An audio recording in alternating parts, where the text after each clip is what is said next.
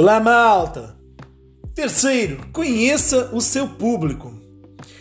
Há uma diferença falar para adolescentes e querer conquistar a atenção, por exemplo, de senhoras de 80 anos, com seu discurso. Vamos concordar.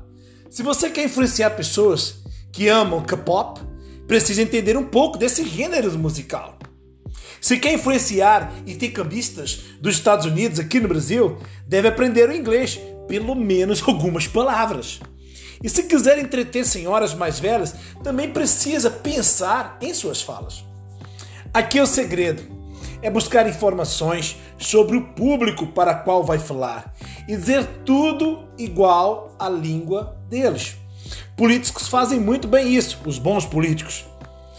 Para pessoas mais populares, elas usam uma linguagem mais fácil, mais fluida, mais adaptativa.